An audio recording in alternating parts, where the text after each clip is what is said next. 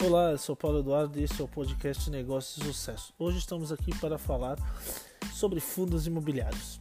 Os fundos imobiliários nada mais são do que empresas gestoras de imóveis que podem também investir em títulos de renda fixa. Existem alguns tipos de fundo de papel de tijolo híbrido ah, de lajes corporativas.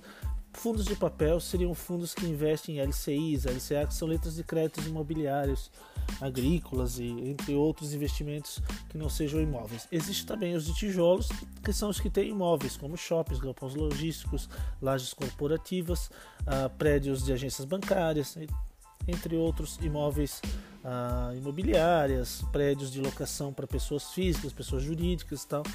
Então esses são os fundos de tijolo. Você pode investir, por exemplo, em um fundo de shoppings que tem 10 shoppings espalhados pelo Brasil com menos de 100 reais. Né? Diferente das ações, os fundos pagam aluguéis todo mês, pagam dividendos, proventos.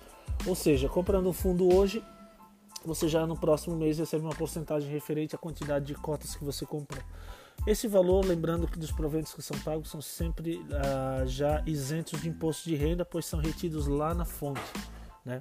Então, dentro da fonte são retidos os impostos dentro desse na gestora lá, quando eles fazem, recebem os pagamentos de aluguel, eles então já estão fazendo o pagamento dos impostos e esse valor entra líquido para você. Ah, uma das grandes vantagens dos fundos imobiliários e comparados a imóveis, a você ir lá juntar 100, 200, 300, 500 mil reais para comprar um imóvel e alugar, é que você não precisa se preocupar com inquilinos, com cobranças ou com qualquer outro gasto que o imóvel fixo tem. Né? Isso fica tudo ah, de responsabilidade da empresa que gere o seu fundo. Ah, outro fato importante é a liquidez, né? ou seja, imagine que você tem lá 100 mil reais e você tem um apartamento alugado ou uma casa alugada por sei lá 600, 700 reais por mês e você está precisando hoje de 10 mil reais ou essa semana de 10 mil reais você não tem como pegar o seu apartamento, a sua casa, vender o banheiro, vender a sala, vender a cozinha. Você tem que simplesmente vender o imóvel todo, que demanda uma burocracia um pouquinho maior, né? até em cartório, transferir para até você receber, achar um comprador que pague o que você precisa, fica complicado. Até porque você, uh, se está precisando vender porque está precisando de dinheiro, dificilmente você vai vender pelos mesmos 100 mil, né? vai vender por 80, 90.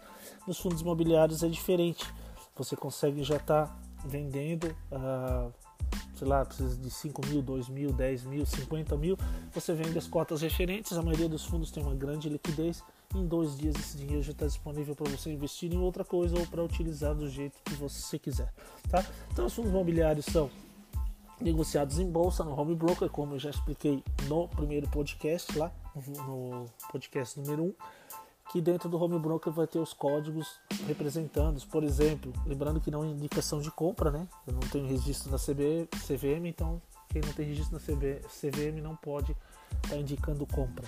Ah, o XPML 11, né? É um fundo XP Malls, ah, XPLG, a BCFF, HFOF 11. Então esses são os códigos que você negocia e consegue comprar apenas uma cota. Certo? Qualquer dúvida, deixe um comentário, mande uma mensagem nas nossas redes sociais. É só nos procurar por Negócios de Sucesso. Um forte abraço e até o próximo podcast.